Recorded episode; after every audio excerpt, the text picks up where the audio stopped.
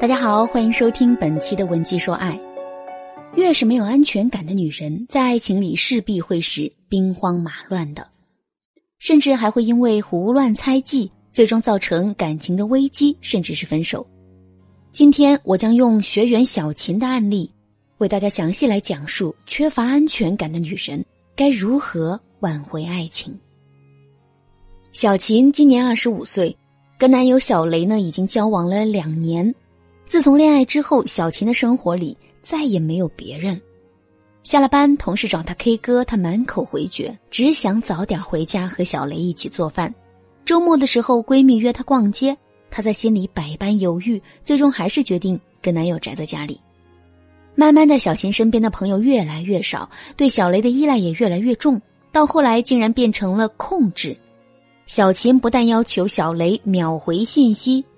手机更要二十四小时开机不离身，而且每次回到家还要进行一番例行检查，不允许小雷回家太晚，不允许他参加很多异性在场的聚会，更不允许他跟异性有任何亲密的接触。面对这一条条的婚姻中的军规啊，小雷也是叫苦不迭。但是他心里也清楚，这是因为小琴太爱自己了，所以也会尽量的去服从和忍让。可时间久了呢？两个人的感情还是出现了问题，而矛盾的导火索是小雷的一次工作调动。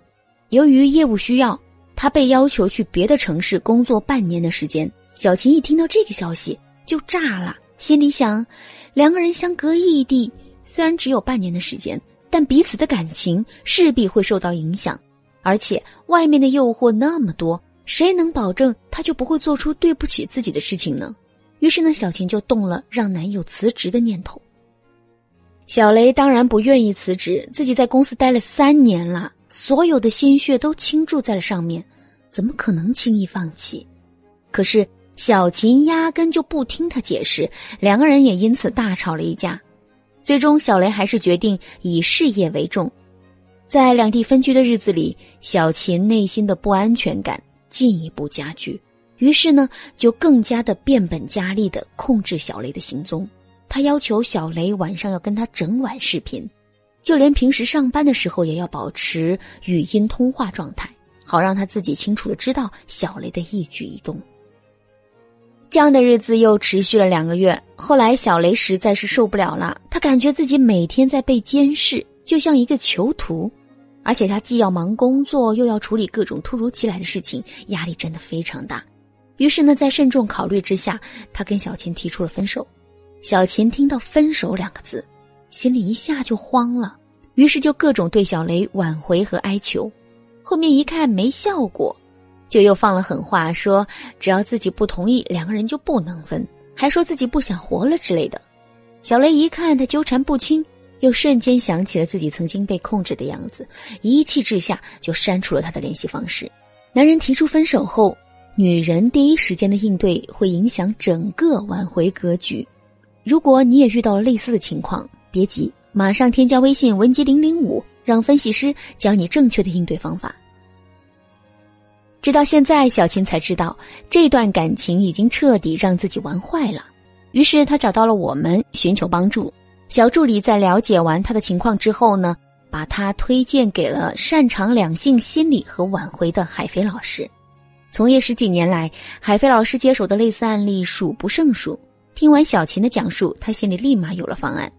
海飞老师发现，小琴身上最大的问题就是没有安全感，在这段感情里做的最错误的事情，就是试图用控制的方法去满足自己的安全需求。于是，海飞老师指导小琴说：“我知道你现在心里面很缺乏安全感，想要用各种各样的方式让自己进入一种安全的状态。”但其实，安全感和安全并不是一个概念，就像是我们走玻璃栈桥，桥明明很安全，看我们的心里还是会害怕，觉得没有安全感。所以，真正能让自己获得安全感的东西，并不在外部环境，而是在于如何调控自己的内心。随后，海飞老师又指出了很多小琴在挽回时所犯的错误。小琴在听完以后呢，恍然大悟，连连点头。后面，海飞老师又为小琴制定了挽回方案。首先，让小琴在断联的同时呢，进行自身的心态建设。所谓的断联，就是切断跟前任的联系。根据感情的状况的不同，断联的时长也会有不同，但总体来说不会少于一个月。听完海飞老师的解释之后，小琴马上说：“不行啊，老师，真的不行。他现在对我这个样子，要是再断联一个月，两个人不就更陌生了吗？没准那时候他就把我给忘了。”海飞老师说。断联的第一个目的就是制造彼此之间的距离感。我们要利用这段时间，让前任自行淡化你在他脑海里的负面印象。只有这样，他才能不带情绪的重新思考你们的关系。同时，在断联期间，我们还要做很多的事情，比如说反思曾经的过往，针对性的提升自己，重塑自己的形象，对前任进行二次吸引、朋友圈的展示等等。当然了。对小琴来说，最重要的还是进行自身的心态建设。于是，海飞老师带小琴进行了系统的心理脱敏训练，先让小琴列出自己内心的不安全感清单，然后引导她客观的认识并且接纳自己的不安全感。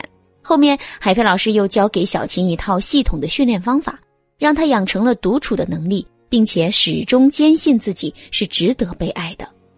就这样，在不到一个月的时间里，小琴的心态开始好了起来，内心呢也变得更加的自信。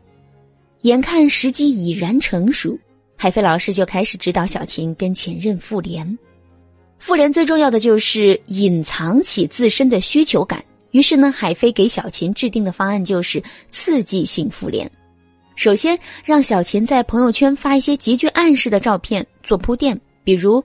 一个格调优雅的西餐厅，摆着两幅餐具，但出现在画面中的人只有自己。比如在特殊节日里晒一些包装精致的小礼物，文案写的稍微模糊一点，比如收到你的礼物很开心。再比如发一些自己深夜在城市的某个角落玩耍的照片，照片里再出现一个奇怪的影子。等做好这些铺垫之后呢，再让小琴买通跟前任的共同朋友，请他们不断的在前任面前提起自己。经过这么一番操作，前任果然主动来找小琴聊天。后面海飞老师又指导小琴的一些方法，然后两个人就彻底复合啦。复合那天，小琴别提多高兴了，一大早就跟海飞老师报喜。海飞老师也替小琴开心呐，还进一步的指导他说。